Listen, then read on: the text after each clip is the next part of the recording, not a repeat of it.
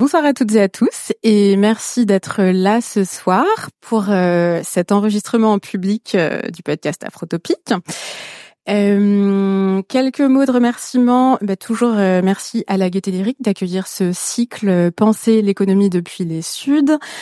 merci également à la librairie La Brèche qui nous a déposé quelques exemplaires du livre dont on va discuter ce soir et que vous pourrez vous procurer à la sortie dès qu'on aura terminé l'enregistrement. Quelques mots de présentation sur le cycle Penser l'économie depuis les Suds et la proposition éditoriale.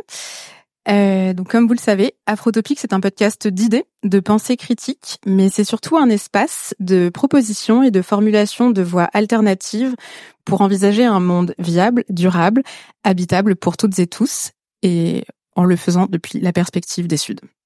L'intention du cycle, Penser l'économie depuis les Suds, c'est de réfléchir ensemble à la sortie de l'impasse écologique et sociale à partir des sociétés qui ont le mieux résisté à l'industrialisation et au développement sur le mode capitaliste.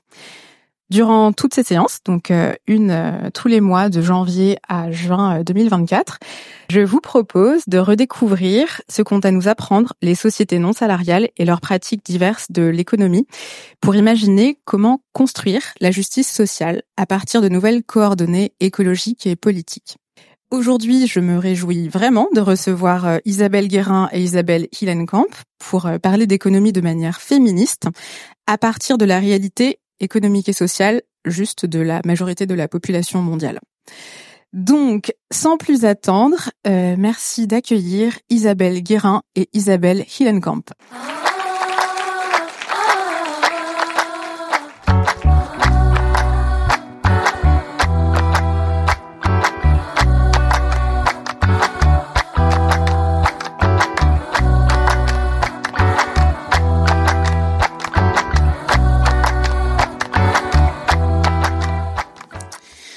Bonsoir Isabelle Guérin, bonsoir Isabelle Schillenkamp. Euh, Peut-être que je dirais Isabelle H et Isabelle G euh, ce soir. Vous êtes toutes les deux socio-économistes et directrices de recherche à l'IRD, l'Institut de la recherche pour le développement. Vous êtes également membre du CESMA, le Centre d'études en sciences sociales sur les mondes africains, américains et asiatiques. Isabelle Guérin, tes travaux de recherche portent sur l'économie politique et morale de la monnaie, de la dette et de la finance, et ton terrain d'étude privilégié, c'est l'Inde du Sud. Isabelle Hillenkamp, euh, toi, tes travaux de recherche portent sur l'économie solidaire et l'agroécologie depuis une perspective féministe, et tes terrains de recherche, ce sont le Mexique, la Bolivie et le Brésil. En 2021, vous avez publié Effervescence féministe, euh, ce livre-là, donc sous-titré Réorganiser la reproduction sociale, démocratiser l'économie solidaire et repenser la valeur, avec une troisième co-autrice, Christine Verschure, et c'est paru aux éditions de l'Armatan. Donc dans ce livre, vous présentez six études de cas tirées de vos terrains de recherche et de ceux de vos collègues. J'en cite quelques-uns pêle-mêle. Il y a le cas du syndicat des travailleuses domestiques au Kerala, les crèches communautaires dans les quartiers périphériques de Buenos Aires, l'association des femmes vendeuses de poissons, euh, de poissons frais euh, à Udupi en Inde, et les vôtres que vous allez nous détailler euh, plus précisément ce soir. Moi, ce que j'ai trouvé vraiment stimulant et passionnant dans votre approche, c'est que vous vous présentez des contextes, des situations que l'on a l'habitude de voir décrites comme des situations de pauvreté. Euh, et souvent, ça s'arrête vraiment là. C'est-à-dire qu'on dit que bah, les gens sont pauvres, c'est le Sud, euh, le Sud global. Euh, les gens sont dans l'économie informelle, ils se débrouillent et souvent on trouve ça vraiment admirable. Mais vous, en fait, c'est pas du tout ce que vous faites. Vous prenez la peine d'observer les individus et les collectifs dans leur dimension de sujet politique. et vous décryptez leur stratégie de vie et de subsistance avec une grille d'analyse qui est nourrie de théories féministes et de concepts d'économie politique vous montrer comment leurs initiatives contribuent à réorganiser et politiser la reproduction sociale, c'est-à-dire toutes les activités, les institutions, les rapports sociaux qui sont nécessaires à la reproduction de la vie. Parce que dans votre regard, les actions de ces collectifs, de ces associations, ne proposent rien de moins que des manières différentes de faire de l'économie, de construire des rapports sociaux innovants, innovants, pardon, et de faire de la politique. Donc, on n'est pas du tout dans le registre de la débrouillardise. Et ce qui apparaît, c'est plutôt un corpus de savoir et de pratiques de résistance, et surtout des modalités particulières de résistance, à ce que vous identifiez dès la première phrase du livre comme, je cite, le contexte de crise de la reproduction sociale, d'appauvrissement et d'inégalité croissante découlant du système capitaliste néolibéral financiarisé.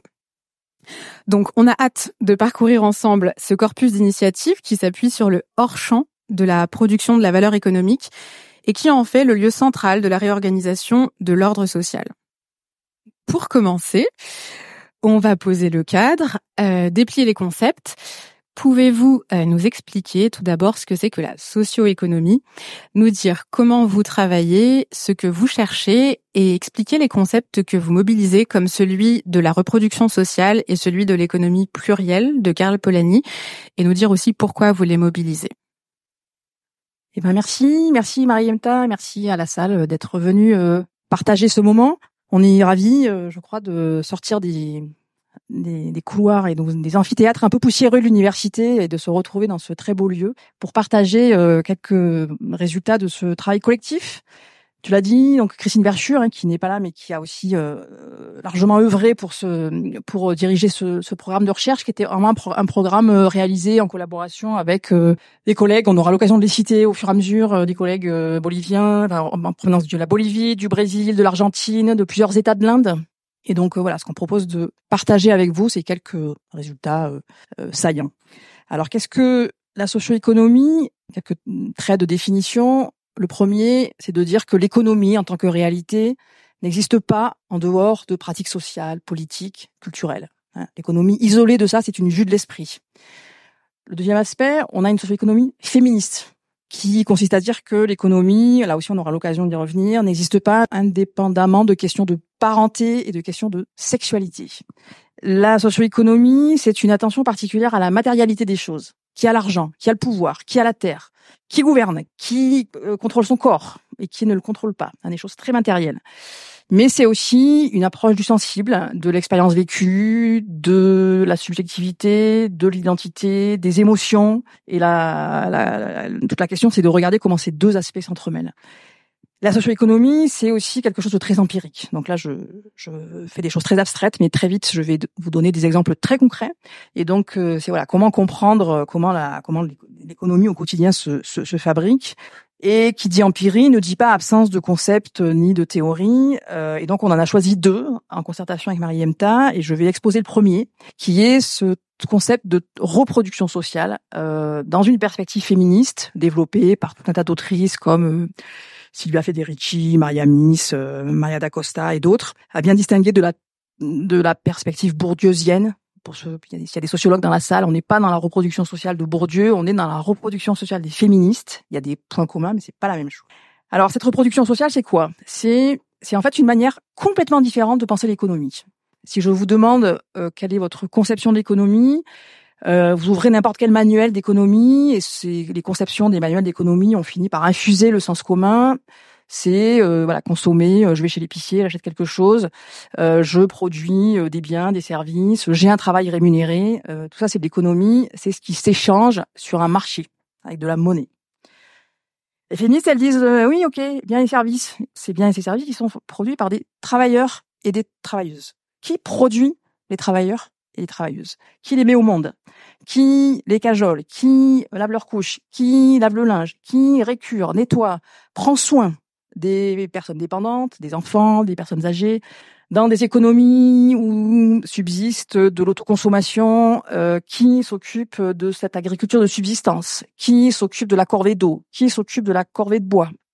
Et donc, la perspective de la reproduction sociale, c'est de dire que l'économie, euh, c'est pas seulement d'échanger des biens et des services, c'est l'ensemble des activités, des rapports sociaux, des institutions qui font que la vie est possible et se maintient pour nous-mêmes et pour les générations euh, futures. Donc c'est vraiment un renversement radical de perspective de l'économie.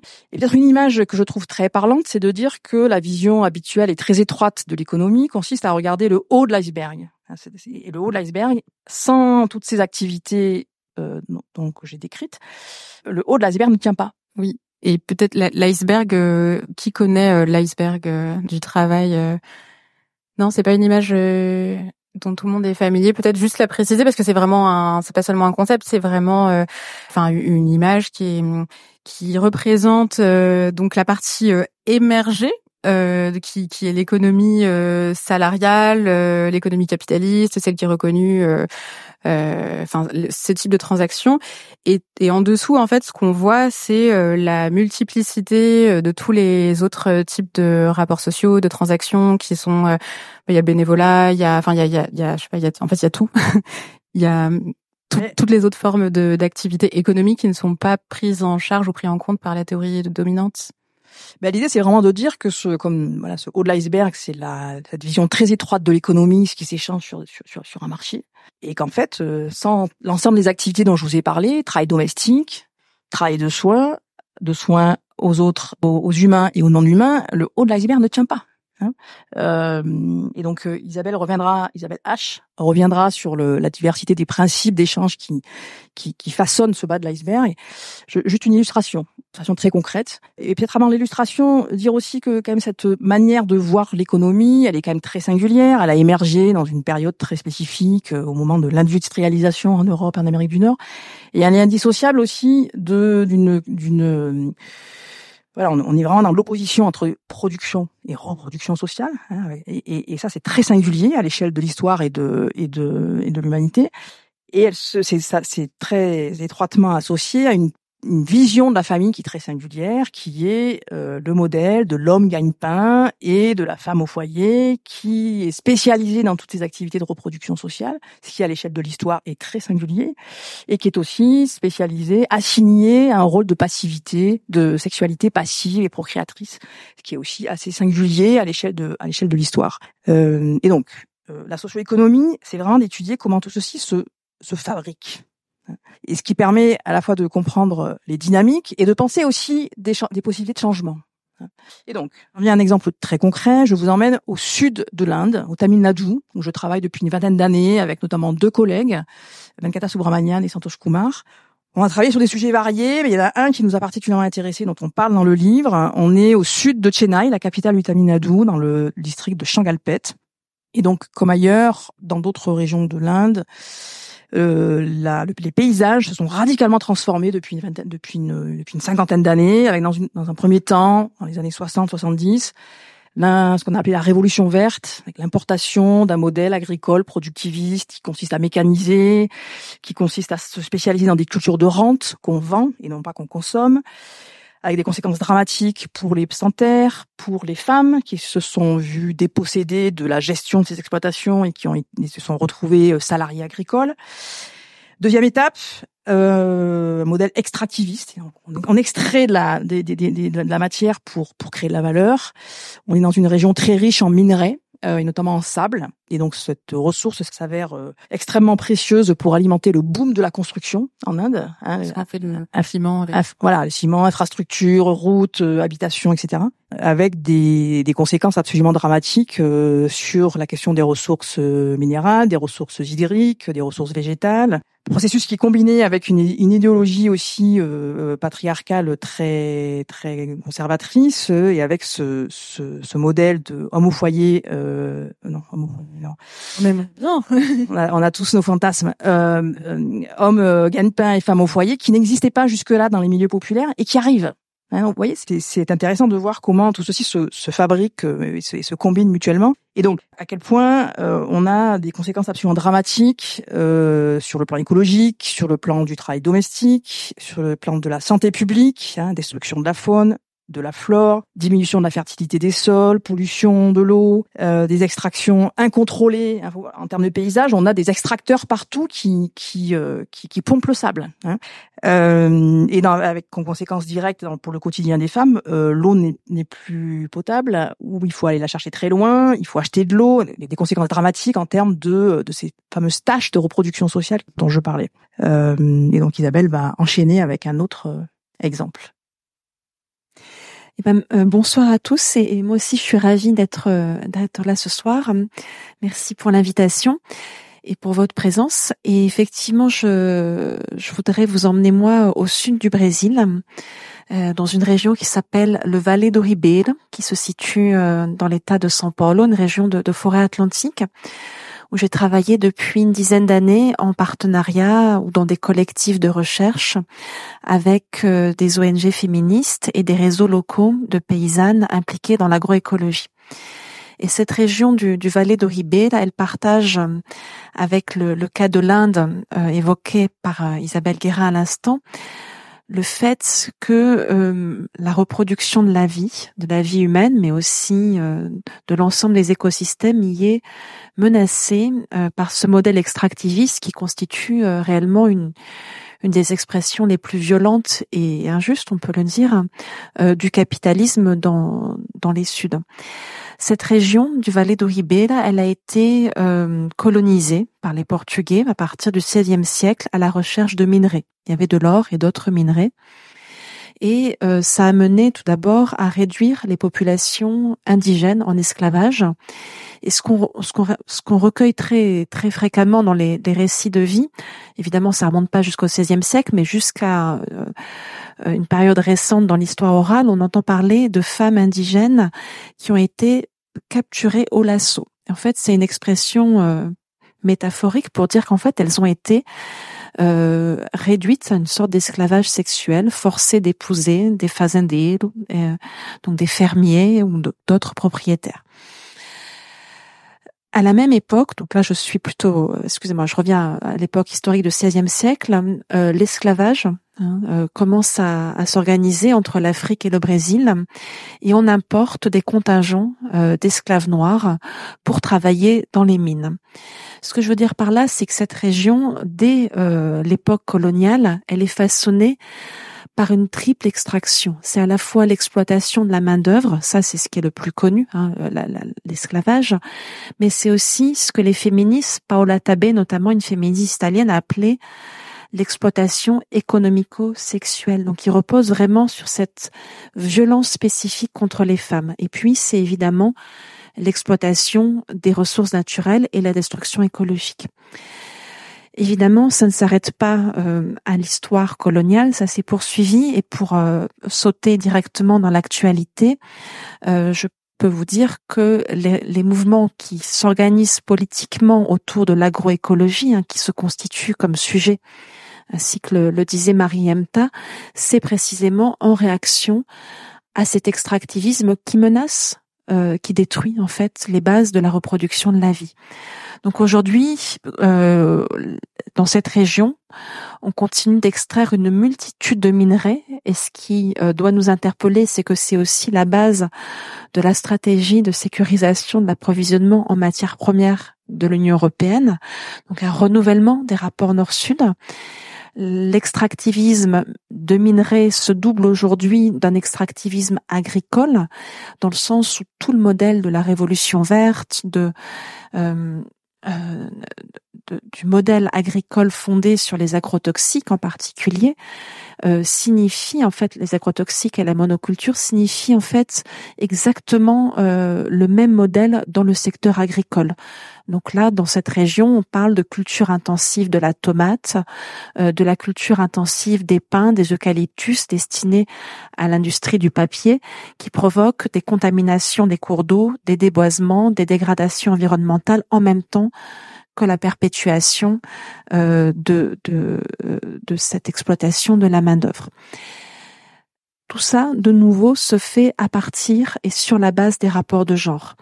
Euh, les hommes paysans, dans des situations effectivement qu'on peut qualifier rapidement, trop rapidement, de pauvreté, avec ce rôle de gagne-pain très spécifique qu'Isabelle a introduit, sont en fait dans des positions très difficiles hein, euh, de subvenir aux besoins de leur famille. Et en fait, l'arrivée dans leur territoire de ces projets qui se présentent comme des opportunités de revenus, comme des formes de développement, des promesses de modernité, sont difficiles à refuser pour eux. Ça ne veut pas dire qu'ils sont dupes de la situation dans laquelle on les met, mais il y a tout un jeu qui s'opère sur les masculinités, qui a été très bien décrit par la, la sociologie du genre, qui est la manière par lesquelles certains hommes qui représentent ce qu'on appelle en, sociologie la masculinité hégémonique vont avoir des complices sur place, par exemple des intermédiaires, des techniciens agricoles, des agents des entreprises minières qui vont convaincre ces paysans euh,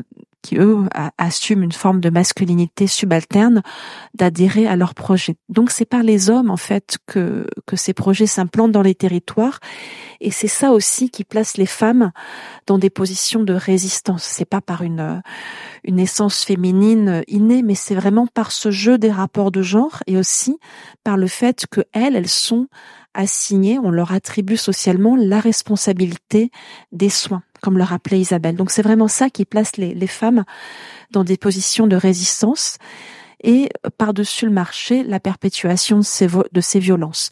J'ai cité celles qui sont les plus euh, les plus extrêmes, le viol, la réduction à des formes d'exploitation économico-sexuelle, mais en fait les violences contre les femmes, c'est aussi un continuum, hein, c'est ce que les, les sociologues euh, féministes ont bien montré, avec aussi des formes extrêmement banales, mais quotidiennes, répétées, récurrentes, qui constituent euh, une violence sur le long terme. Je me fais référence à la, à la délégitimation de, leur, euh, de leurs initiatives, à la réduction euh, de leur travail, par exemple, dans des régions qui sont exposées au déboisement, où les sources d'eau s'assèchent, les femmes replantent des arbres, discutent euh, des contaminations des eaux, et on, se moque d'elles pour ça, en permanence, systématiquement, dans leur communauté, au sein même de leur famille.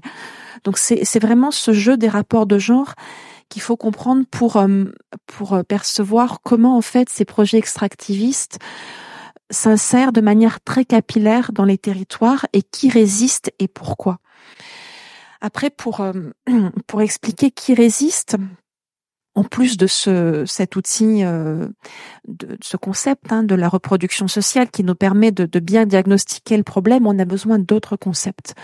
On pense que les études féministes euh, ont, ont, beaucoup contribué à cette compréhension critique du capitalisme, du patriarcat, euh, mais que parfois euh, il a été difficile de sortir d'une vision assez euh, déprimante en fait de la manière dont la domination masculine se reproduit et c'est pourquoi on est allé chercher euh, d'autres auteurs, autrices, euh, qui nous permettent de penser des économies solidaires, des alternatives, loin de, de toute ingénuité. Hein. Euh, mais je voudrais vous, vous, vous, expliquer, entre autres, comment est-ce que nous, on mobilise le cadre de, de Karl Polanyi. Karl Polanyi, qui est donc un historien de l'économie, qui a aussi travaillé en anthropologie économique, qui est très connu pour sa critique de la société de marché. Mais en dehors de ça, il a aussi produit des concepts qui permettent de repenser l'économie d'une manière positive. Il a notamment identifié dans l'histoire, dans l'histoire euh, économique avant l'avènement de, des sociétés de marché à partir de la fin du XVIIIe siècle, d'autres principes que sont la réciprocité, la redistribution et ce qu'il appelle en anglais le householding. Alors householding, c'est un néologisme en anglais qui vient de household, de foyer.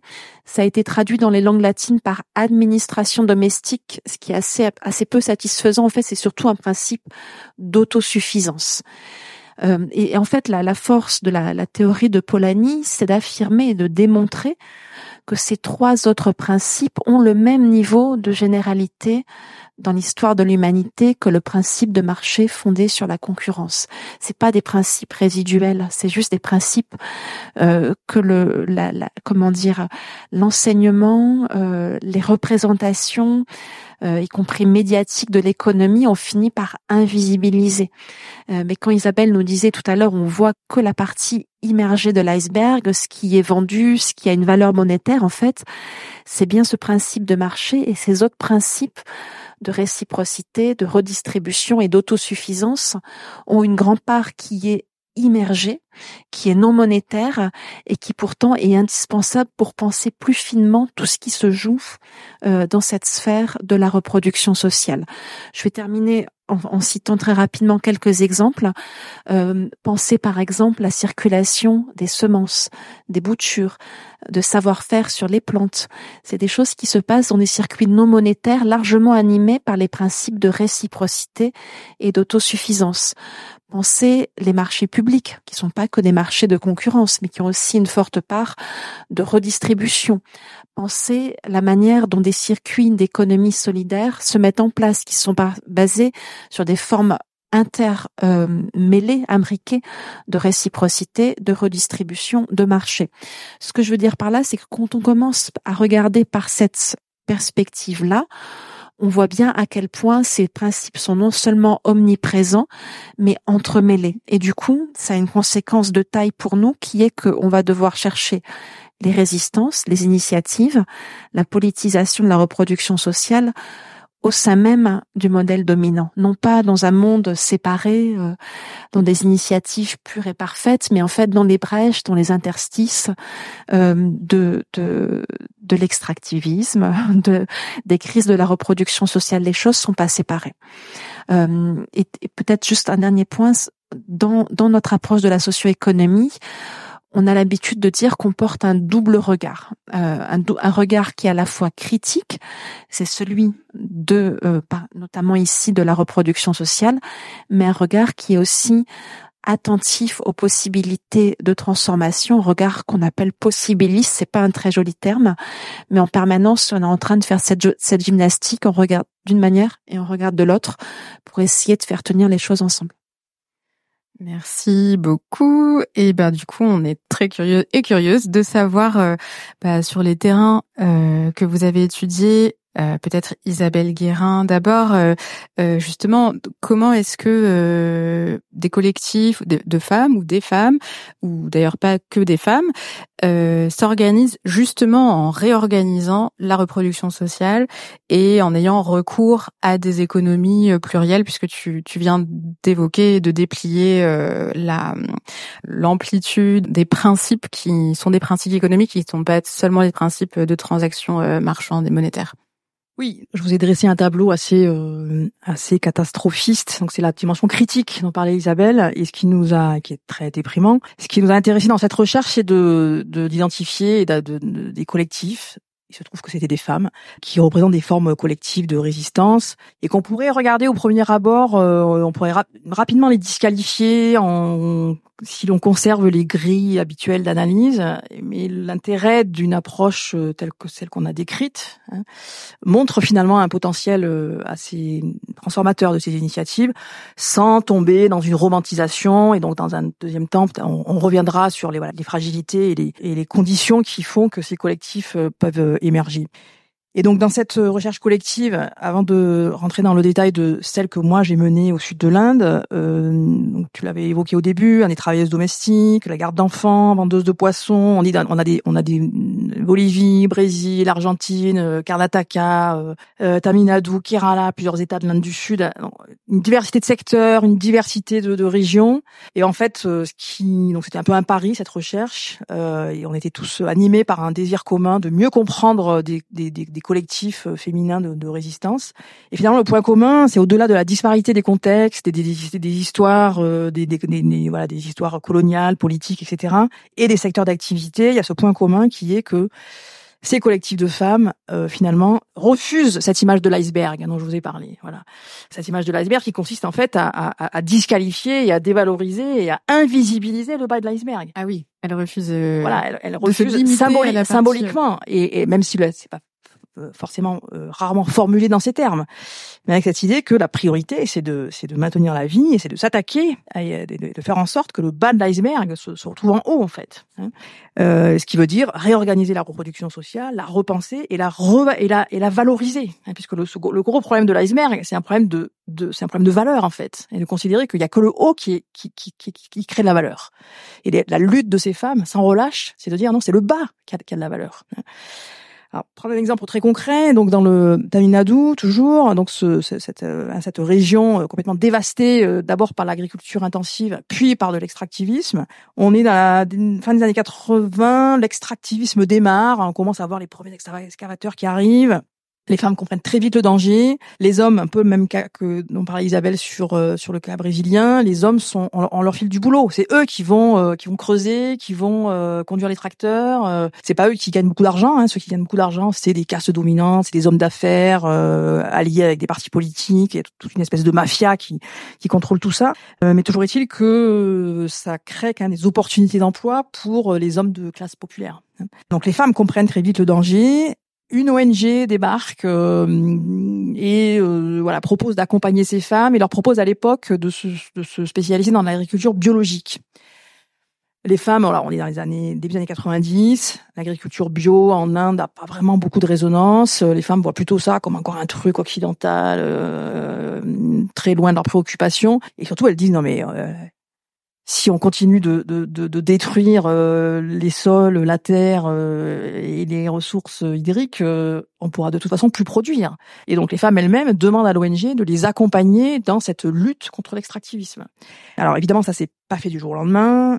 c'est un processus très long, très chaotique, qu'on a essayé de documenter peut-être en deux mots, juste euh, décrire un peu euh, concrètement la diversité de tactiques que ces femmes ont mis en place, des marches, des blocages, des euh, rétrécir les routes pour éviter que les, les grosses machines puissent passer, on occupe l'espace, on crève les pneus.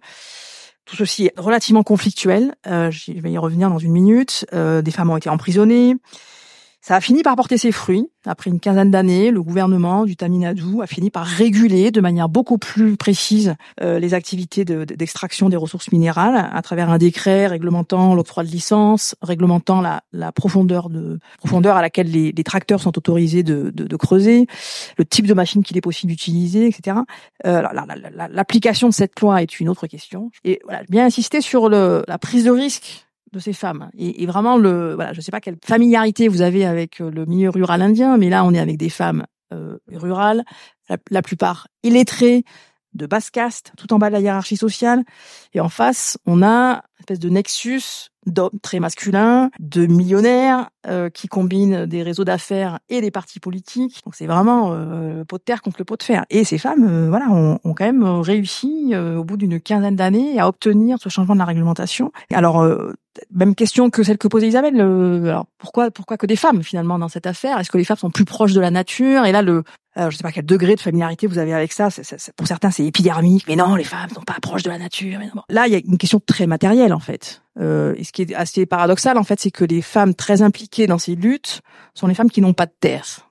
Elles se mobilisent pour préserver une ressource qu'elles ne possèdent pas, mais tout simplement parce qu'elles en sont fortement dépendantes. Hein, les femmes de haute caste, qui elles sont mariées à des hommes qui possèdent de la terre, ont d'autres revenus. Les hommes, pour les raisons qu'on a déjà évoquées, vivent de cet extractivisme et donc ne peuvent difficilement s'y opposer.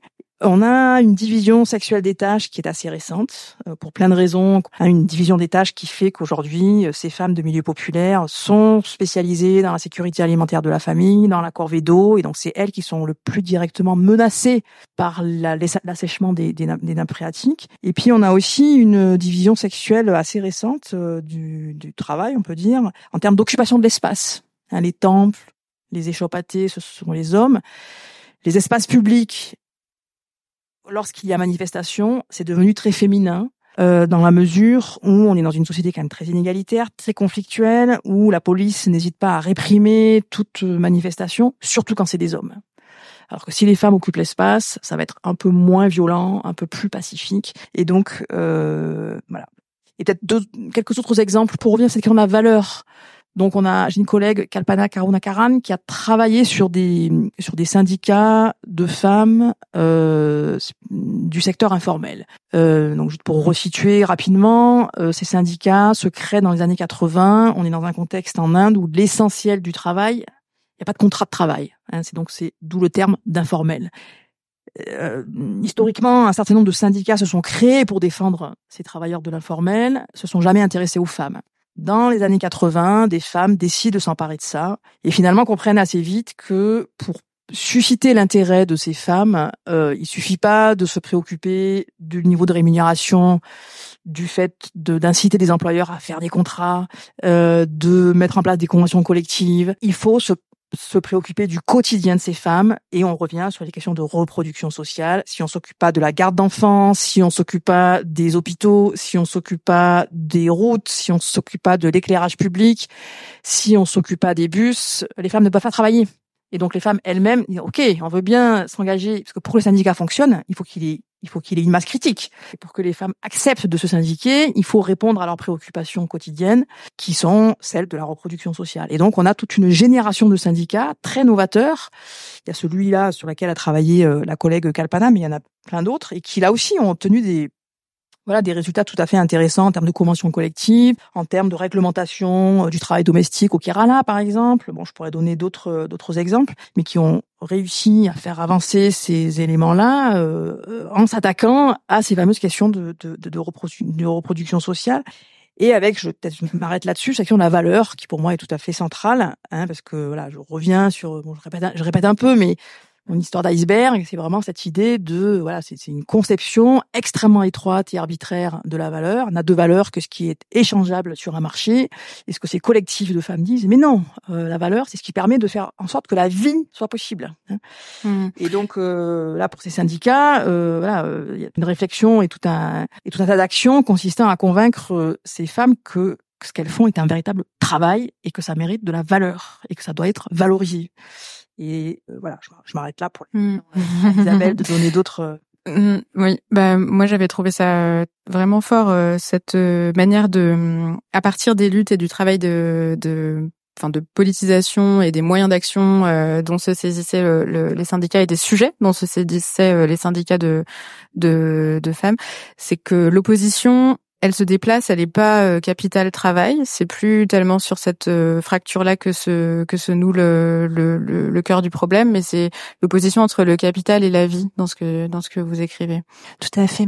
Et, et pour donner un, autre exemple de la manière dont la plusieurs autres exemples en fait de la manière dont la, la reproduction de la vie peut être réorganisée.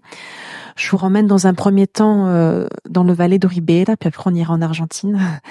Dans le dans le Valais de une des une des, des, formes d'action de ces réseaux locaux d'agroécologie consiste à organiser des formes de travail collectif qui s'inspirent de formes traditionnelles, mais qui en même temps les, les redéfinissent.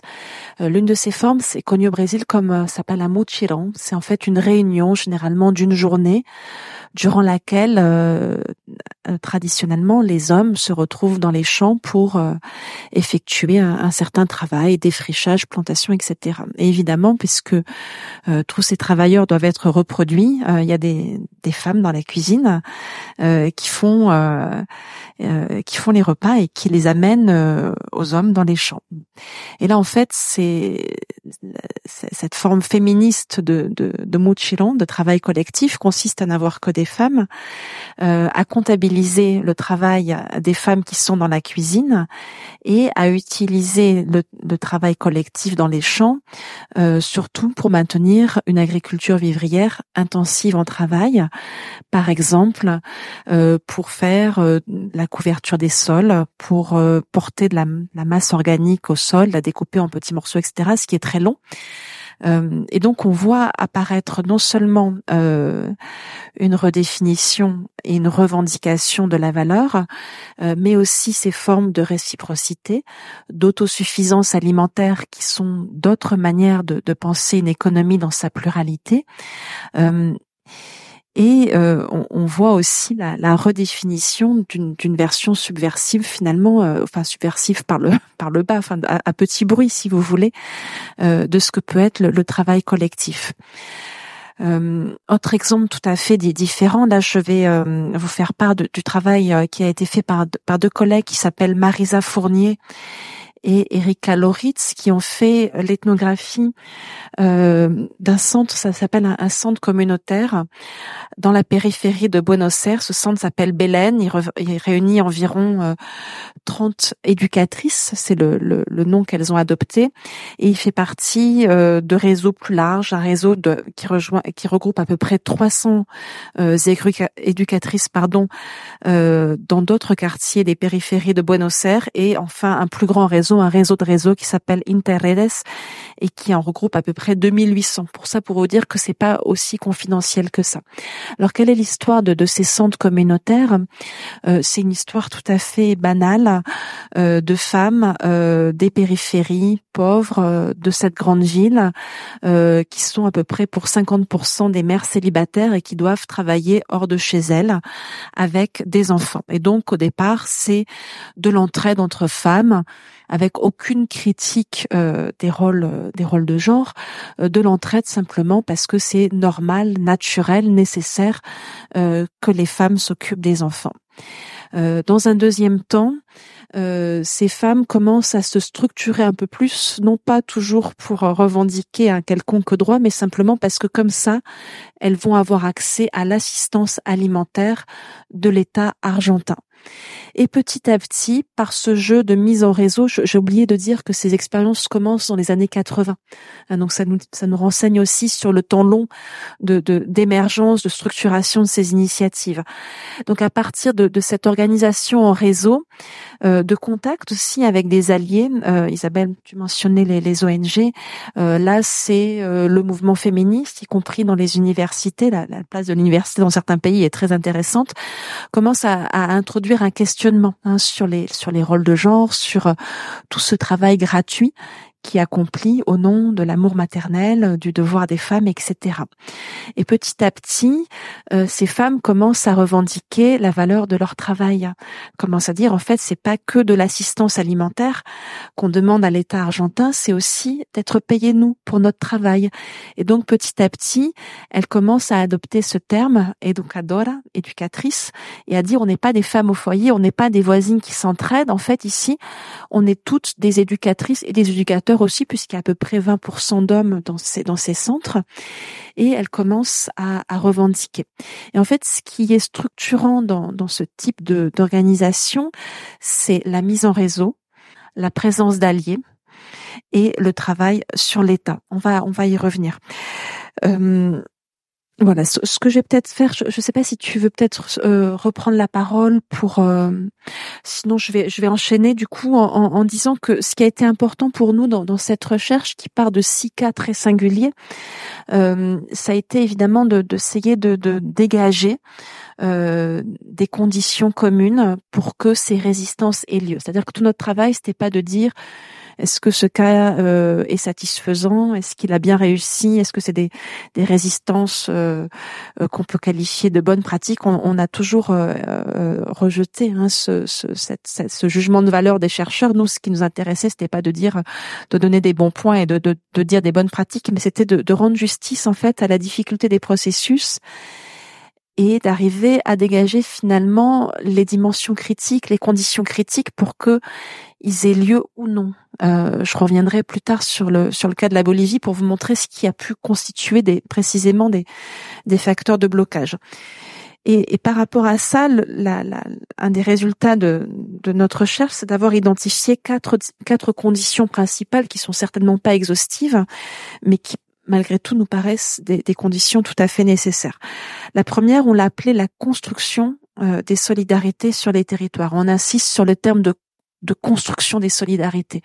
Dans tous les terrains qu'on a rencontrés, la solidarité est un terme qui pose problème. On, voilà, ici en France, on a le terme économie euh, solidaire, économie sociale et solidaire, mais on l'emploie avec beaucoup de, de prudence. D'abord parce que dans beaucoup de langues locales, il n'a même pas d'équivalent, mais même quand il existe en espagnol, en portugais, il y a un équivalent direct, economia solidaria.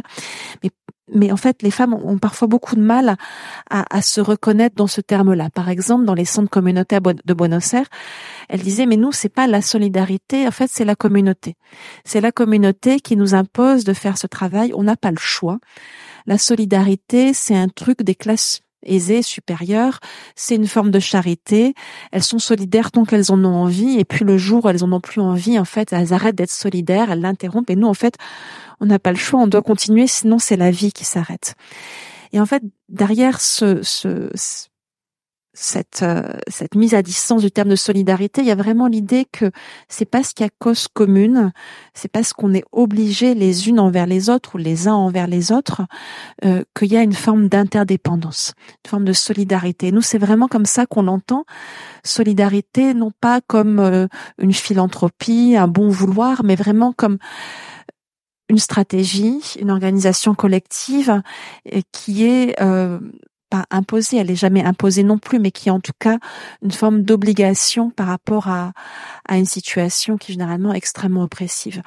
Au Brésil, euh, là pour le coup, les, paysannes avec lesquelles on a travaillé se reconnaissent plus volontiers dans le terme d'économie solidaire, c'est vraiment parce qu'il y a eu une construction très politique euh, du terme d'économie solidaire, très ancré dans les mouvements sociaux, dans des grands mouvements, le mouvement des sans-terre, le mouvement, un mouvement de femmes au Brésil qui s'appelle Marcha das Margaridas, qui est un mouvement syndical, des mouvements d'agroécologie qui sont très politiques. Donc il y a eu toute une discussion, une mise en débat de ce terme pour dire voilà, on est, on est solidaire, ok, mais, mais pourquoi et par rapport à quoi?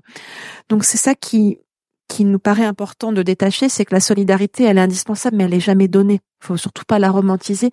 Elle est construite sur des enjeux matériels, mais aussi très fortement sur des liens affectifs, euh, mais qui sont pas simplement sur un registre interpersonnel.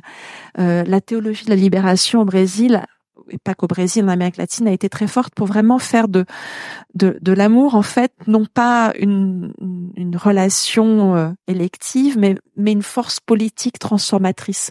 Hein, c'est aussi ce que Bell Hooks euh, aux États-Unis dit dans son dernier livre, euh, tout sur l'amour. C'est vraiment ça, c'est penser l'amour non pas simplement comme une, une une propension, une attirance, mais vraiment comme un choix politique euh, qui dépasse en fait nos nos affinités. Et, ce qu'on trouve dans ces mouvements-là, c'est vraiment ça, de manière pratique, de manière euh, réfléchie, en fait, quelque chose d'extrêmement accueillant, mais qui est de l'ordre du choix politique. En fait, on vous accueille, on s'accueille mutuellement parce qu'en fait, ça fait partie d'une stratégie euh, politique transformatrice de, de, créer un collectif pour pouvoir ensemble euh, remuer les choses. Et donc, dans tous les mouvements qu'on a qu'on a qu'on a fréquentés, euh, les liens affectifs, les moments festifs, les rituels, les dimensions spirituelles sont essentiels et font partie. Hein, tu l'as dit en introduction, c'est à la fois matériel et puis euh, euh, euh, spirituel, subjectif, émotionnel. Donc on, on a cette condition-là et il faut pas passer à côté au nom d'un matérialisme déplacé. En fait, c'est structurant. Le deuxième point qui est tout à fait indispensable, ça on l'a on l'a on l'a déjà évoqué toutes les deux, c'est le point des alliances. En fait, on a affaire à des mouvements qui partent de cette base de la reproduction sociale. Euh, avec des femmes qui sont des paysannes, des artisanes, des femmes des périphéries pauvres de Buenos Aires, etc. Mais en fait, elles ont des alliés. Euh, dans le mouvement féministe en premier lieu. Ça, c'était euh, quelque chose d'extrêmement structurant. Euh, et ces alliances dans le mouvement féministe, elles apportent diverses choses des formations, des méthodologies, très souvent axées sur l'éducation populaire, des manières de politiser des expériences qui au départ sont ressenties comme étant privées, individuelles. Je suis victime de violence, je suis victime de la contamination des eaux, je suis victime de l'injustice environnementale, je suis victime de la mafia du sable, je suis euh, une mère célibataire euh, euh, et je peux pas faire garder mes enfants. Donc ces, ces, ces organisations du mouvement féministe sont un immense travail de base pour faire reconnaître ces expériences particulières comme faisant partie en fait d'un problème collectif et donc politique. Donc alliance avec les mouvements féministes, alliance aussi avec des hommes. Euh, on a un petit peu évoqué le, les différentes masculinités, mais il faut vraiment déconstruire évidemment et la catégorie femme et la catégorie homme et penser qu'il y a toujours des alliances avec les hommes qui permettent aussi de penser la transformation euh, des rôles et des rapports de genre. Non pas de les penser comme statiques, une femme sera toujours comme ceci, un homme sera toujours comme cela, mais de penser qui sont les alliés pour faire évoluer les choses. Tu évoquais d'ailleurs le fait que la femme au foyerisation, c'est-à-dire l'assignation des femmes à l'espace domestique, est un processus tout à fait historique, de la même manière que l'assignation des hommes à la génération de revenus est aussi un processus historique. Et donc les alliances avec les hommes, c'est aussi des manières d'essayer de faire évoluer ça. Et puis, il y a un jeu d'alliance avec des gens qui sont dans d'autres positions sociales. C'est nous à l'université, c'est peut-être vous dans des ONG, euh, c'est des gens qui sont dans des partis politiques, qui sont dans la gestion publique, qui ont accès à d'autres espaces publics, notamment des espaces publics institués ou à d'autres euh, ressources. Donc, c'est vraiment ces types d'alliances qui sont tout à fait structurants. Euh, je vous dis un mot de, de, de l'exemple de la Bolivie. On y a travaillé là aussi avec plusieurs collègues, Yvonne Farah, Gabriela Ruescas, Fernanda Sostres du, du Centre d'études euh, sur le développement à, La Paz et avec des, des associations de, d'artisanes et d'agricultrices sur l'altiplano. Ces femmes-là, euh, artisanes et, et, paysannes ou agricultrices, euh, font partie de communautés indigènes, Aymara sur l'altiplano, euh, et elles sont prises dans un jeu extrêmement fort de défense de la cause indigène avant tout. Euh, à partir de, de la montée en puissance d'Evo Morales, des mouvements indigènes en Bolivie, le ralliement à la cause indigène a été placé au-dessus de n'importe quelle lutte sociale et a, tendu à occulter toutes les relations de domination masculine qui existent dans ces communautés indigènes, évidemment. Les intellectuels de ces communautés, de ces, de ces, de ces peuples indigènes sont les premières à le dire. Dire attention, derrière le discours euh, du Chachawarmi, donc de la complémentarité homme-femme, se cachent en fait des formes tout à fait subtiles de domination masculine. Et nous, on est en permanence soumis à ça depuis l'échelle de nos communautés, où on n'a pas accès à l'espace public, jusqu'à l'échelle de l'État plurinational, où on est en fait utilisé pour défendre la cause indigène et on n'arrive pas à faire entendre nos voix. Et ça, ça a un effet extrêmement centrifuge sur le mouvement féministe bolivien. Il y a sans cesse des tentatives de rapprochement entre ces féminismes plutôt indigènes, communautaires, d'autres plutôt institutionnelles, comme on les appelle là-bas, d'autres encore plutôt radicales, anarchistes. Mais en réalité, les forces centrifuges sont extrêmement fortes. Et donc, il n'y a pas ce jeu d'alliance qui s'est mis en place. Et ça, ça, ça provoque une série de blocages à différents niveaux.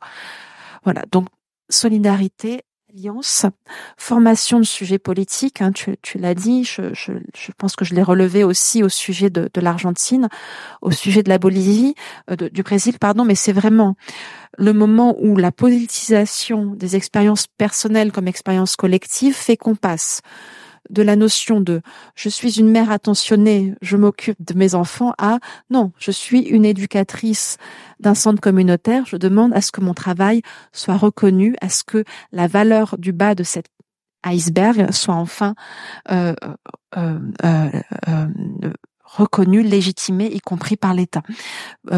Paysanne brésilienne, je suis pas une femme au foyer, une, une paysanne brésilienne, je suis une agricultrice.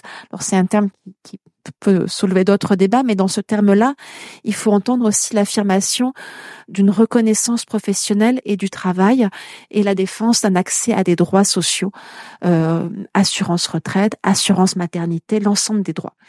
Et quatrième condition qui est directement liée à ça, c'est en fait tout un travail du politique et de l'État. Travail de l'État à la fois pour cette reconnaissance des droits. Donc quand on entend je suis éducatrice, je suis agricultrice, c'est aussi euh, je suis sujet de droits sociaux. Je suis pas juste l'épouse d'eux. J'ai le droit d'avoir euh, des documents à mon nom. J'ai le droit d'avoir accès à des programmes qui sont réservés à des catégories de travailleurs. Je suis travailleuse. Je suis syndiquée. Je suis pas juste la personne qui fait la cuisine dans la dans le dans la dans la dans la cour du syndicat. J'ai ma carte. j'ai des droits. Je peux avoir ma retraite. Donc il y a tout ce travail de la reconnaissance. Et puis il y a tout le travail de la redistribution et tout le travail euh, extrêmement concret, harassant et, là aussi tout à fait invisible de faire fonctionner l'État, c'est-à-dire de faire en sorte que les prestations sociales arrivent, que l'assistance sociale arrive, euh, que euh, on ait droit à, enfin, que les droits soient réellement mis en place. Ça paraît tout à fait euh, banal, mais en fait, dans de très nombreux contextes, obtenir ce à quoi on a droit implique en fait quasiment un siège des services sociaux, euh, des queues à, avec des, des temps d'attente absolument incroyables, démêlés des dédales administratifs et tout ce travail-là euh, du politique, de l'État est de nouveau un travail euh, qui échoue aux femmes et d'autant plus que dans beaucoup de, pays, euh, notamment d'Amérique latine, ont été mises en place des politiques d'assistance sociale qu'on a qualifiées de maternalistes dans le sens il faut en permanence faire la preuve qu'on est une bonne mère euh, pour avoir accès à ces prestations. Voilà quatre conditions et je pense que tu vas tu vas montrer comment elles se déroulent sur l'Inde. Oui, c'est formidable. Les transitions se font sans moi. c'est parfait. Bon, je vais pas répéter ce que tu as dit. Je dirais juste deux, trois choses peut-être. Et puis qu'on ait le temps pour des questions. Alors je me répète un peu, mais euh, cette histoire de valeur. Qui me semble vraiment euh, déterminante et qui est qui me semble d'autant plus importante quand on retrace l'historique. Euh, si vous regardez l'histoire du recensement en Europe ou aux États-Unis, les femmes au foyer, je mets des guillemets parce que parce que en fait cette figure de la femme au foyer c'est une espèce de fiction. Hein, cette femme au foyer dépendante qui ne travaille pas, alors qu'en fait voilà l'argument des féministes c'est de dire que c'est un vrai travail. Euh, c'est très instructif de voir tous les débats qui ont eu lieu euh, au moment des premiers recensements et il y avait déjà des premières féministes qui, qui, qui revendiquaient le fait que cette catégorie soit considérée comme une catégorie productive. L'histoire en a voulu autrement et ces femmes au foyer se sont retrouvées inactives. Et donc le côté performatif, vous êtes inactive. Hein, vous vous levez à l'aube et vous vous couchez après tout le monde. Vous faites tourner la, la maison et vous êtes inactive, sans valeur. Et ce que nous, voilà, ce que ce que font toutes ces femmes dont on parle, c'est de lutter contre ça en fait, de manière euh, de manière un peu pas, pas, forcément directe. Ah, mais c'est c'est ça moi qui me semble vraiment fondamental dans sa dans cette dans cette lutte permanente pour faire reconnaître des activités qui, dans d'autres contextes et notamment les nôtres, historiquement, ont été euh, ont été disqualifiées, dévalorisées. Euh, voilà. Et cette valorisation, elle prend, bon, là, l'exemple Isabelle a, donné l'exemple des éducatrices. Voilà, on, s'occupe des enfants, c'est un travail. Euh, je prends deux autres exemples qui n'étaient pas dans notre dans notre collectif, mais qui je trouve sont très parlants. Des restaurants de, de quartier sénégalais. Dans des exemples d'initiatives féminines euh, euh, se préoccupant de, ces questions de reproduction sociale et communalisant, mutualisant la, reproduction sociale, la question de l'alimentation est assez centrale. Alors, tout un tas de contextes, faire à manger, c'est du temps, ça coûte cher, et donc les femmes se regroupent pour euh, économiser du temps, économiser de l'argent et permettre à certaines femmes de d'avoir du temps pour exercer des activités rémunérées. Euh, dans le cas sénégalais, euh, ces collectifs étaient en permanence menacés de déguerpissement, c'est le terme utilisé, euh, et donc elles ont fini par calculer toutes les économies que ceci, j'ai toute la valeur que ça que ça que ça permettait de créer pour convaincre les autorités locales de de ne, de ne plus expulser ces collectifs. Un autre cas, des, des ramasseuses de déchets dans le la ville de Pune au Maharashtra, euh, au, nord-ouest de l'Inde. Euh, voilà, on est tout en bas de l'échelle sociale. C'est une activité qui est extrêmement dégradante, stigmatisante, alors que ces personnes jouent un rôle d'utilité sociale centrale. Hein, sans les ramasseurs et les ramasseurs de déchets, la ville serait un tas d'immondices. Euh, et donc ces collectifs, là, qui sont mixtes, euh, ont calculé toute la valeur, toute la, tout l'argent que les municipalités économisent. Ça, a été un argument central pour euh, pour faire en sorte que ces collectifs soient reconnus. Bon, je, je, prends différents exemples pour voilà pour euh, je tourne un peu en boucle sur mon histoire de valeur, mais mais voilà des fois il faut être un peu pédagogue. et donc peut-être deux trois points pour euh, finir. Par rapport à toutes ces voilà sur cette question de la reproduction sociale, on n'invente rien. C'est un concept euh, vraiment très voilà forgé de longue date par des, des, des théoriciennes féministes. Nous, ce qu'on essaye de faire, c'est avec quelque chose de très empirique, voir comment ça se fait au quotidien. Et ce qui amène à être très attentif aux complexités, aux ambivalences. Et euh, une conclusion un peu rapide de ce qu'on dit pourrait consister à dire bon ben appuyons ces collectifs de femmes, aidons-les à euh, s'occuper de la garde d'enfants, à lutter contre l'extractivisme, à euh, faire mieux le travail domestique, etc. Et, et là, on tombe dans une essentialisation de cette solidarité féminine qui est un problème majeur que je trouve depuis 25 ans euh, sur tous les terrains sur lesquels j'ai travaillé. L'Inde en est un, mais d'autres euh, ailleurs, un peu partout. Et où on a depuis très longtemps des politiques sociales, des politiques de développement. Ah oui, les femmes pauvres, elles sont pauvres, mais elles sont solidaires. Donc on va appuyer ces collectifs pour accéder au crédit, pour faire du tricot, pour faire du petit élevage, pour faire des champignons, pour faire des des, des... des activités génératrices de revenus. Et je pourrais vous donner une liste, mais infinie. Et donc euh, c'est pas parce que vous êtes pauvre et que vous êtes femme que vous avez envie de vous retrouver avec des copines pour faire tout ça. Non, ça ne marche pas. Je, suis un peu provocatrice parce que ça m'exaspère en fait. Et ce qu'on essaye de vous de, dire, c'est que en fait, euh, ce que dit Isabelle, euh, il faut qu'il y ait une cause commune. Oui, il y a de la solidarité. Il peut y avoir de la solidarité, mais à condition que les femmes elles-mêmes aient identifié euh, l'objectif de, du fait d'être ensemble.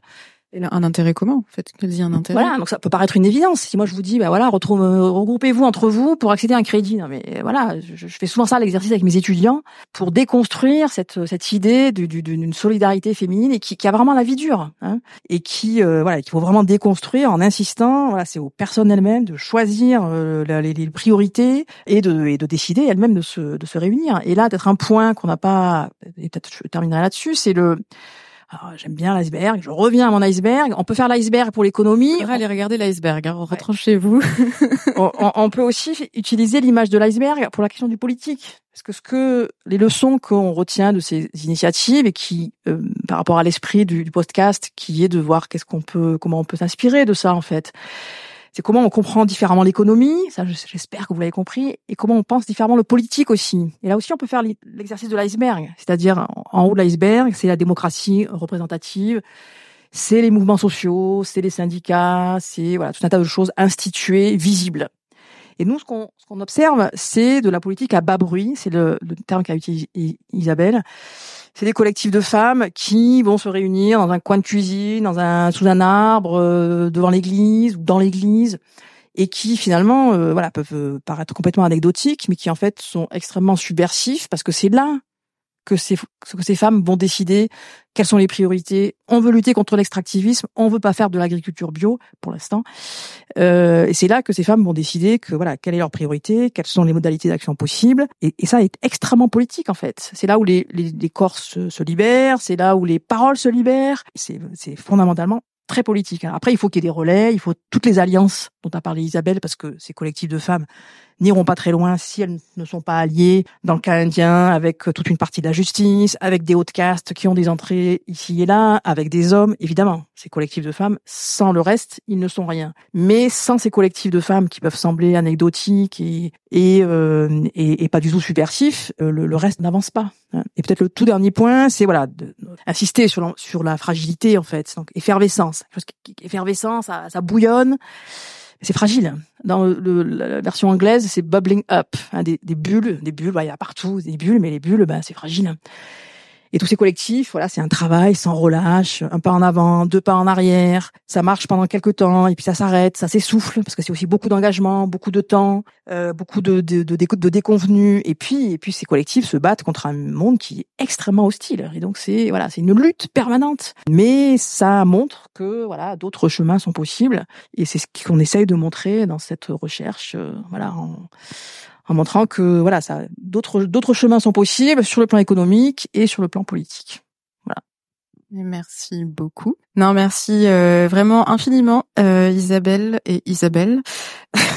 tu as dit que bon, vous n'avez rien inventé, mais moi je suis pas totalement d'accord. Je trouve que c'est un livre important et que la manière, le regard que vous posez sur ces choses est, est très important. Et dès les premières euh, phrases du livre, moi je trouve que bah, c'est assez décapant de, de, de lire et de dire que euh, la crise, enfin au fond la pauvreté ou ce qu'on ce qu'on considère comme de la pauvreté, euh, certaines situations socio-économiques, en fait c'est juste la crise de la reproduction sociale dans des contextes où on n'a pas euh, l'état social, quoi. Et euh, de commencer comme ça, je trouve que ça pose les choses et ça nous permet d'appréhender euh, toutes ces initiatives de manière beaucoup plus enfin beaucoup plus intéressante et, et, moi je les trouve super les, les quelques principes que vous avez euh, réussi à dégager et je pense que c'est assez inspirant pour euh, pour euh, bah, pour d'autres d'autres territoires et d'autres espaces et et imaginer la sortie de, de cette impasse sociale économique écologique de la modernité c'est le moment de passer aux questions de la salle. merci Louis de, de faire circuler le micro. Euh, oui, bonsoir. Merci pour tout ça. Euh, il y a quelques termes euh, qui me qui me questionnent. En tout cas, j'ai quelques doutes sur ces mécanismes euh, qui cherchent finalement à faire monter le pas de l'iceberg dans le haut de l'iceberg.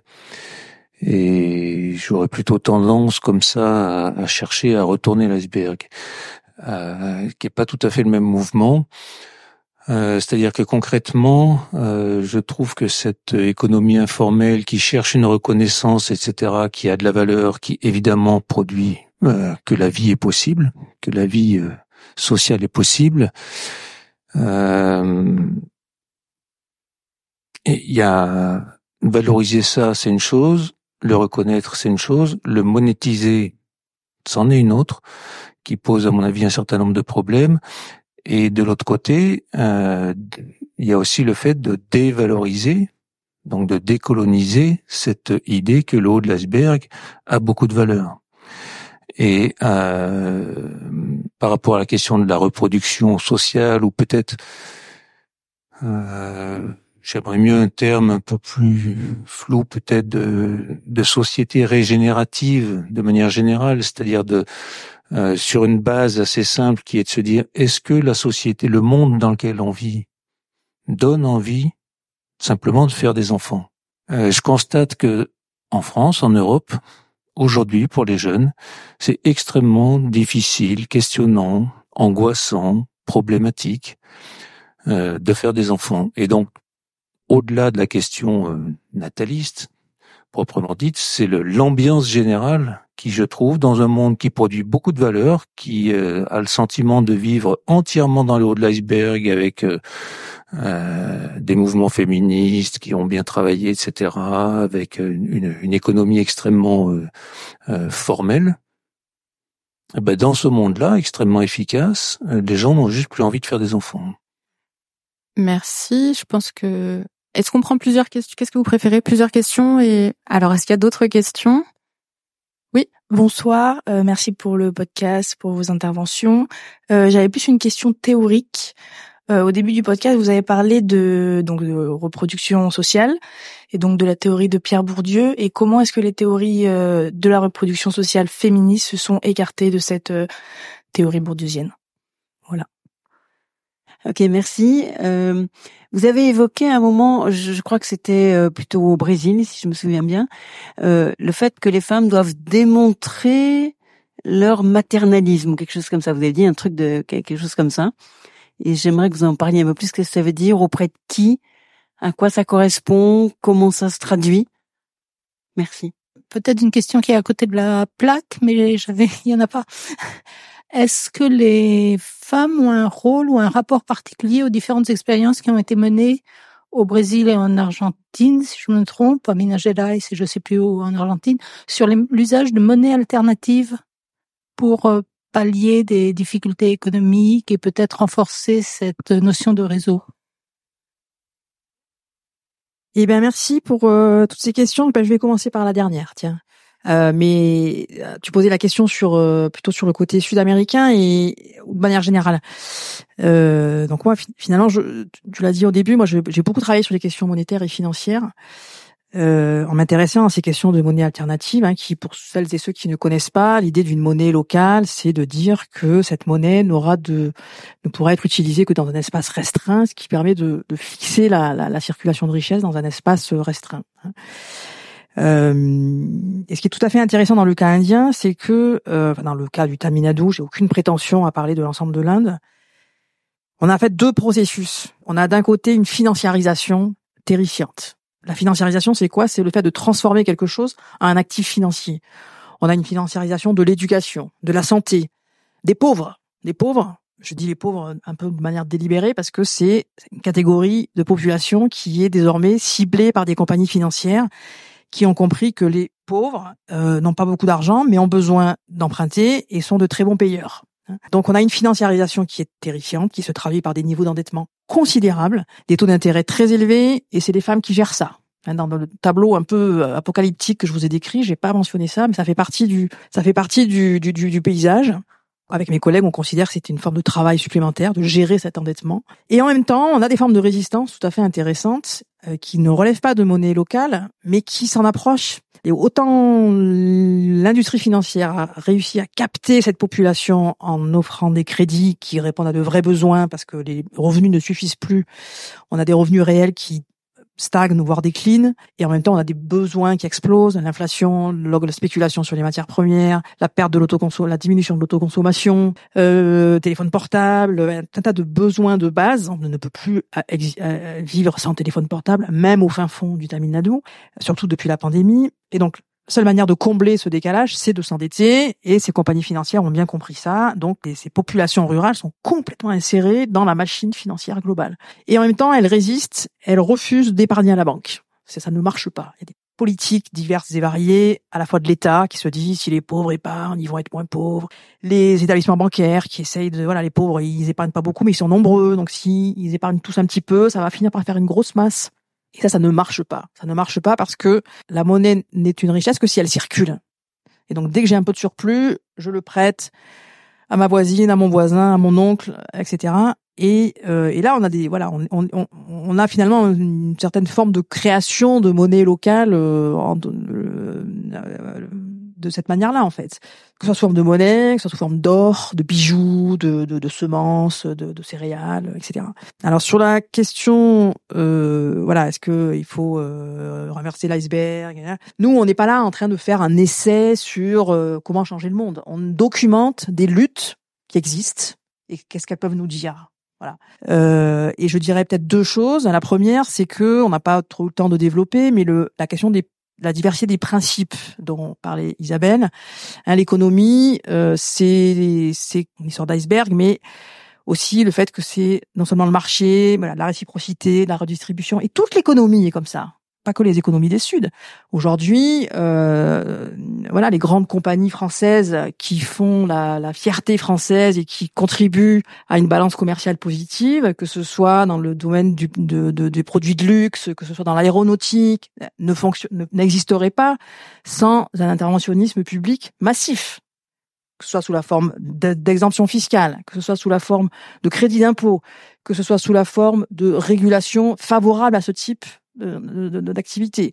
Ce type d'entreprise fonctionne aussi de manière très étroite, euh, avec des conseils d'administration croisés, des mariages entre grandes fortunes. Donc toute la question de la réciprocité, elle existe aussi. Donc toute l'économie fonctionne comme ça. Et donc pour être un peu plus précis sur notre histoire d'iceberg, je dirais que l'enjeu, c'est vraiment de faire en sorte que on a ces principes qui s'entremêlent et c'est le marché qui domine tout qui, qui finalement aspire, aspire de l'argent public, aspire de la réciprocité. Et ce que ces collectifs de femmes essayent de faire, c'est de, de, de, renverser le, la priorité entre ces trois principes et de faire en sorte que l'entremêlement entre ces principes soit porteur d'égalité, de démocratie, etc. C'est un peu jargonneux ce que je vous raconte, mais voilà, c'était un peu une tentative de réponse à votre à votre euh, question et sur la question de la monétarisation, c'est un dilemme permanent. Est-ce que voilà, je, je, je, prends un exemple très concret. Je garde mes enfants, euh, voilà, c'est du travail gratuit, mais est-ce que j'ai vraiment envie de, de quantifier et de monétiser? Mes enfants, je les aime un peu quand même. Donc effectivement, je, je, prends cet exemple très concret. Les travaux féministes qui sont qui recouvrent des écoles très variées ont ce dilemme permanent. Comment valoriser sans tout monétariser? Est-ce que monétariser, c'est pas non plus faire le jeu du haut de l'iceberg? Et ces débats, ils sont permanents. Il n'y a pas de, réponse toute faite. il y a quand même une distinction entre quantifier. On est quand même dans un monde où il est difficile de ne pas valoriser sans quantifier. On peut quantifier sans monétariser. Euh, et donc euh, voilà, le fait d'avoir quantifié l'ampleur du travail domestique et de montrer que dans un contexte comme la France, ça représente entre 15 à 30% du PIB, on a besoin de ce genre de chiffres pour prendre la mesure de ce que c'est que ce travail. Hein. Euh, alors, il ne s'agit pas ensuite de, de, de dire qu'il faudrait un salaire domestique pour garder ses propres enfants. Je, voilà. Enfin voilà, deux éléments de réponse. Le premier, c'est que c'est un, un, débat permanent euh, et que dans cette question de la valorisation, monétiser probablement pas tout, mais une partie. Euh, il y a quand même des questions matérielles. Voilà, les femmes aujourd'hui en France, à la retraite, on gagne 40% de moins que les maris. Donc pourquoi dans, le, dans leur retraite ne pas monétiser tout le travail domestique qu'elles ont fourni? Ça, ça, me semble être une revendication extrêmement légitime. Hein. Isabelle? Euh, Très bien. Peut-être juste pour, pour donner un complément sur la, la, première euh, question ou observation qui nous avait été faite, moi j'insisterai sur un autre aspect qui est que pour moi il n'y a pas deux mondes. Quoi. Il n'y a pas le monde euh, des initiatives joyeuses du Sud préserver et puis euh, le monde déprimant ici en fait on a mis la focale c'était peut-être pas assez explicite mais on a on a mis la focale sur des initiatives qu'on est allé chercher parce qu'on s'intéresse aux résistances. Mais euh, euh l'anomie euh, le manque de solidarité les difficultés de l'action collective sont omniprésentes donc on a, il faudrait pas qu'on ait donné l'impression, et c'est bien que vous l'ayez peut-être observé, il faudrait pas qu'on ait donné l'impression que que dans les Suds, euh, euh, euh, les, les, les, initiatives de résistance seraient euh, partout et, et, faciles. Et, et, sur un object, sur un indicateur très très objectif qui est celui de la natalité, le Brésil par exemple a une natalité très faible. Donc après bon, la, la, la question de la natalité, de la natalité pardon a de multiples facteurs. Mais voilà, je voulais peut-être juste rectifier ça. Euh, sur la, la question euh, des politiques maternalistes, on, on a qualifié euh, de ce terme des politiques dans lesquelles l'État a ciblé explicitement les femmes euh, pour être récipiendaires de politiques du type euh, euh, assistance sociale, par exemple au Brésil, le Bolsa Familia, et où il leur a posé un nombre de conditions d'accès à ces politiques qui en gros reviennent à ce qu'elles prouvent qu'elles font bien leur rôle de mère. Donc par exemple, montrer que les enfants vont à l'école. donc ça veut dire vraiment avoir un, pouvoir prouver l'assistance scolaire, montrer que les enfants sont bien vaccinés, etc.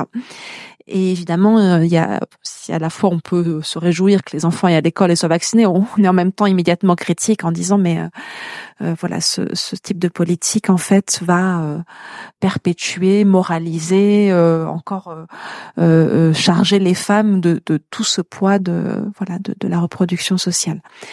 Et sur les, les, les, théories féministes, en fait, euh, pardon, sur les théories de la reproduction sociale, la théorie de Bourdieu et, et celle des féministes, comme notamment Silvia Federici, partagent euh, bah, la même euh, la même genèse marxiste, sauf qu'à un moment, euh, Bourdieu lui va mettre l'accent sur euh, un certain nombre d'éléments de, de, reproduction de la domination sociale, notamment à travers sa, sa théorie de, de l'école, alors qu'en fait les, féministes vont mettre l'accent sur la séparation dans le mode de production capitaliste entre la production capitaliste et la reproduction sociale et vont s'intéresser aux, rapports sociaux, à ce que vous rappelez euh, notamment Christine Delphi en France, l'articulation entre entre le mode de production capitaliste et le mode de production domestique. Donc en fait, on a euh, deux branches cousines, si vous voulez, qui ont un même grand-père, quoi. Mais après, euh, elles parlent d'autre chose. Donc nous, c'est bien à la, aux théories féministes de la reproduction sociale qu'on s'est intéressé. Merci. Est-ce qu'il y a d'autres questions? Bonsoir. Euh, à un moment, vous avez, euh, peut-être que j'ai pas tout saisi, vous avez évoqué le fait que lors, euh, lorsqu'il y a des travaux qui parlent de microfinancement, ça accentue l'idée qu'il y a une solidarité euh, féminine qui est pas naturelle mais presque essentialisée. Et donc, je me demandais ce que vous faisiez référence, par exemple, à tout ce qui a été fait autour du microcrédit et euh, est-ce que c'est quelque chose pour vous qui est efficace pour justement faire sortir de l'informel ou au contraire, est-ce que on reste toujours euh, en bas de l'iceberg? Voilà. Excellente question. Et nous avons une grande spécialiste de la critique du microcrédit en la personne d'Isabelle Guérin. Donc, euh, s'il n'y a pas d'autres questions, tu peux peut-être répondre direct. Marie Yemta voulait absolument que j'en parle et j'ai dit non, ça va être trop compliqué. Bon, voilà, ça, ça revient. Euh, alors, deux, trois choses. La première, c'est que je vais avoir un discours un, peu, un peu radical et qui n'empêche pas que certaines initiatives fonctionnent. Et je pourrais peut-être même donner quelques exemples. Euh, donc moi, ça fait 25 ans que je travaille là-dessus et mon diagnostic il est assez radical. Euh, imaginez que donner des, des microfinancements à des populations pauvres euh, femmes ou hommes d'ailleurs, pour les sortir de la pauvreté, c'est une vue de l'esprit.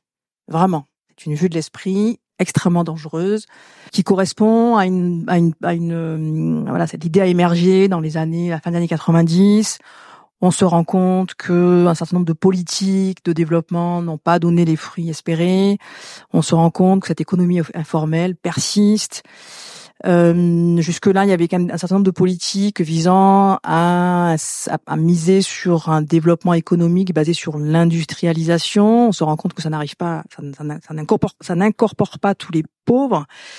Pourquoi ne pas transformer ces pauvres en micro-entrepreneurs? L'idée a a eu beaucoup de succès à l'époque, toutes idéologies confondues puisque c'était assez novateur de considérer les pauvres comme des entrepreneurs potentiels. On leur fait confiance, on considère qu'ils ont des compétences, qu'ils ont des qualités, ce qui en soi était une bonne idée, sauf que euh, voilà, être entrepreneur, même dans une économie informelle, même si c'est pour vendre trois tomates sur un trottoir, ça demande des compétences rarement formelles. C'est pas, pas forcément la peine d'avoir été sur les bancs de l'école, mais il faut avoir des compétences relationnelles il faut avoir des, des, des, réseaux de relations avec des fournisseurs, avec des clients, avec les forces de l'ordre, avec l'administration qui est toujours en train de vous chercher des poux. Et donc, et surtout, il faut avoir des clients. Donc euh, une épicerie va peut-être euh, euh, fonctionner correctement grâce à un microfinancement, mais euh, mais la l'épicerie de, de la côté va fermer ses portes. Donc voilà, une, une, méprise assez forte sur qu'est-ce que c'est que, le, l'entrepreneuriat, une méprise assez forte sur le fonctionnement des marchés locaux, avec cette idée que l'offre crée sa propre demande. Et donc globalement, ça ne, ça ne, alors ça ne marche pas selon certains aspects. Ça marche très bien selon certains critères, c'est-à-dire qu'il y a une demande. Il y a une demande pour ces microcrédits. Il y a une demande pour consommer. Donc c'est du crédit à la consommation qui du coup s'adresse principalement aux femmes euh, pour plein de raisons, je ne vais peut-être pas, pas, trop temps de, de, détailler, et qui participe de ce processus de femme au foyerisation, qui est un terme un peu barbare, mais moi que je trouve très intéressant pour bien montrer comment ce système capitaliste est indissociable d'une certaine vision de la famille et de cette division à l'homme gagne-pain, la femme au foyer, en ciblant les femmes avec ces microcrédits, ces microcrédits qui sont en grande partie utilisés pour la consommation, on renforce le rôle de, de ces femmes gestionnaires des budgets familiaux. Euh, alors bon, on peut, y a, y a, pour éviter d'avoir une vision trop noire des choses, ça, ça n'empêche pas que en ayant accès à ces microcrédits, certaines femmes aient un, une meilleure euh, capacité de négociation au sein de leur famille. Euh, euh, voilà, elles peuvent s'acheter. Certaines disent, ben voilà, maintenant je m'achète euh, moi-même euh, ceci, cela, sans demander à mon frère, mon cousin, mon mari. Tout, tout n'est pas négatif, mais globalement, l'idée, en tout cas l'idée de dire qu'on va sortir les femmes de la pauvreté avec ceci, c'est vraiment ça ne marche pas. Voilà. Ouais. Et bon, alors petite annonce, il y a un épisode du podcast euh, qui sortira sur le sujet, donc on a enregistré ensemble vraiment sur euh, la microfinance. C'est vraiment ce qui est très clair dans ce que tu dans, dans tes livres, parce que tu as publié des livres spécialisés sur le sujet, donc euh, notamment le dernier en anglais de Indebted Women.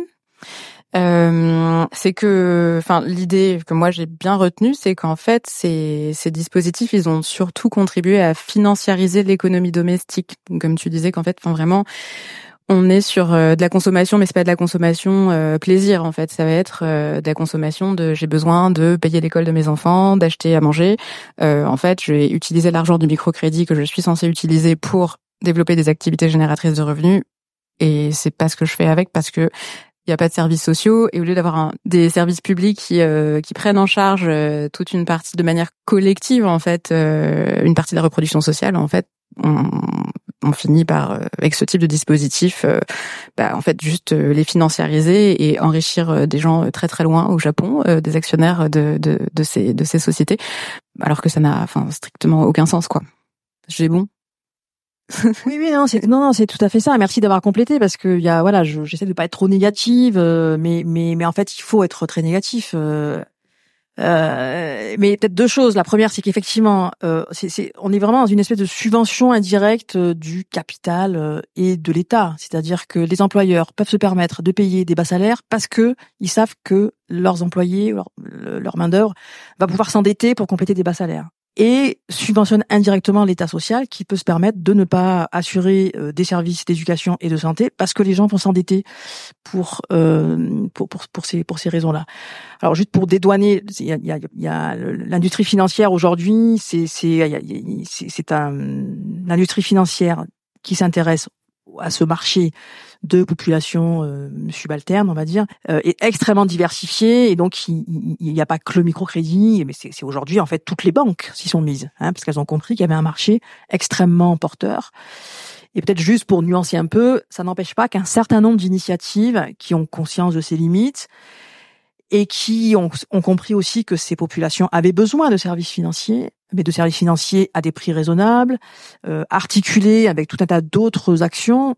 Euh, ces, ces organisations-là ont mis en mettent en place des une, une, forme de finance solidaire qui est tout à fait légitime et qui a tout à fait sa place. Hein, on parlait de tout à l'heure de syndicat de, de, femmes du secteur informel. Vous avez une expérience dans le nord de l'Inde, au Gujarat, qui, dans les années 80, crée un syndicat spécialisé sur les femmes et qui s'aperçoit que ces femmes ont besoin de services financiers et qui crée une coopérative bancaire pour les femmes à des taux d'intérêt raisonnables euh, et avec tout un tas d'autres mesures qui font que là, ça a du sens. Là, ça a du sens. Mais voilà, considérer que le, la finance toute seule pourrait régler euh, tous les problèmes de la Terre a, tous les effets pervers sur lesquels tu es revenu et c'est tout à fait utile de revenir là-dessus. Ouais. Euh, Est-ce qu'il y aurait une ultime question? Oui, allez-y. Je voudrais juste faire une remarque pour souligner les enjeux écologiques de ce que vous dites, parce que je trouve qu'ils ont peut-être pas été assez soulignés. Parce que finalement, dans, dans la partie qu'on voit de l'iceberg, c'est une partie qui permet l'accumulation financière la, et, donc la surconsommation. Alors que euh, finalement, la partie qu'on ne voit pas, c'est celle qui permet le plus de remplir le les besoins fondamentaux. Et si on veut réconcilier euh, l'homme avec la planète, il va falloir vraiment se focaliser sur cette euh, sur cette partie besoins fondamentaux. Donc je trouve que ce que vous dites a vraiment une portée importante pour euh, toutes les questions écologiques. Merci, oui, c'est, je suis d'accord. je suis d'accord. C'est vrai que de nouveau notre, propos et, on voit bien là aussi ses limites a été beaucoup plus de vous parler à partir de, de ces terrains du, du bas de l'iceberg et on se sent pas forcément euh, autorisé à, à, parler de, de ce qu'on n'a pas nous euh, euh, touché de près. Mais, mais quand on quand on passe du vocabulaire de, de reproduction sociale à reproduction de la vie, c'est vraiment pour mettre l'accent sur tout ce continuum socio-environnemental. C'est pour euh, ne pas séparer surtout euh, ce qui serait la, la, reproduction de la vie sociale de, de la reproduction de, de l'ensemble des formes de vie.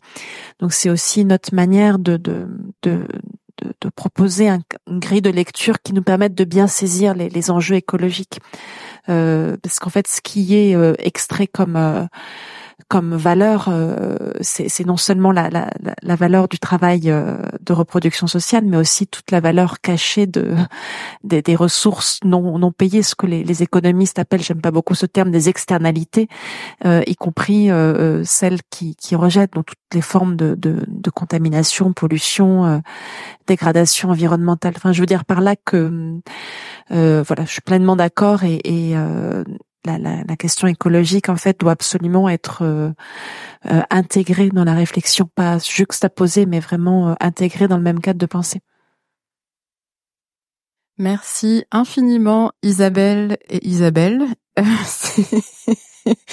C'était vraiment super. Euh, merci beaucoup pour euh, bah, pour cette euh, cet entretien et ce partage de vos travaux que moi je trouve vraiment très très très riche et vraiment très stimulant. et puis, enfin c'est pas tout le temps qu'on entend citer Bell Hooks et Polanyi dans les mêmes euh, espaces. Donc euh, c'est top.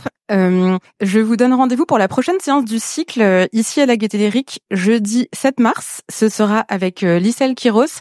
Donc on parlera plutôt des pensées décoloniales et des pratiques décoloniales avec un plutôt les terrains d'Amérique latine. Euh, voilà, petit remerciement, donc vraiment encore merci à Louise pour ton aide. Euh, les livres seront disponibles à la sortie sur une petite table si vous souhaitez vous les procurer. Euh, ils sont en vente. C'est pas, enfin vrai, je précise. euh, merci, euh, bah merci à Marine Doux qui est dans la salle ce soir et qui m'a accompagnée ces derniers mois au sein de sa société Médiane, qui porte euh, les, les, médias indépendants, engagés, euh, émergents à consolider leur euh, modèle et ça m'a beaucoup aidé. Vous pouvez retrouver le site internet du podcast qui a été réalisé par Médiane euh, et sur le site, vous pouvez vous inscrire à la newsletter pour avoir toutes les informations. Euh, et je pense que je n'ai rien oublié. Donc encore un grand merci. Et Louis, on peut lancer le générique.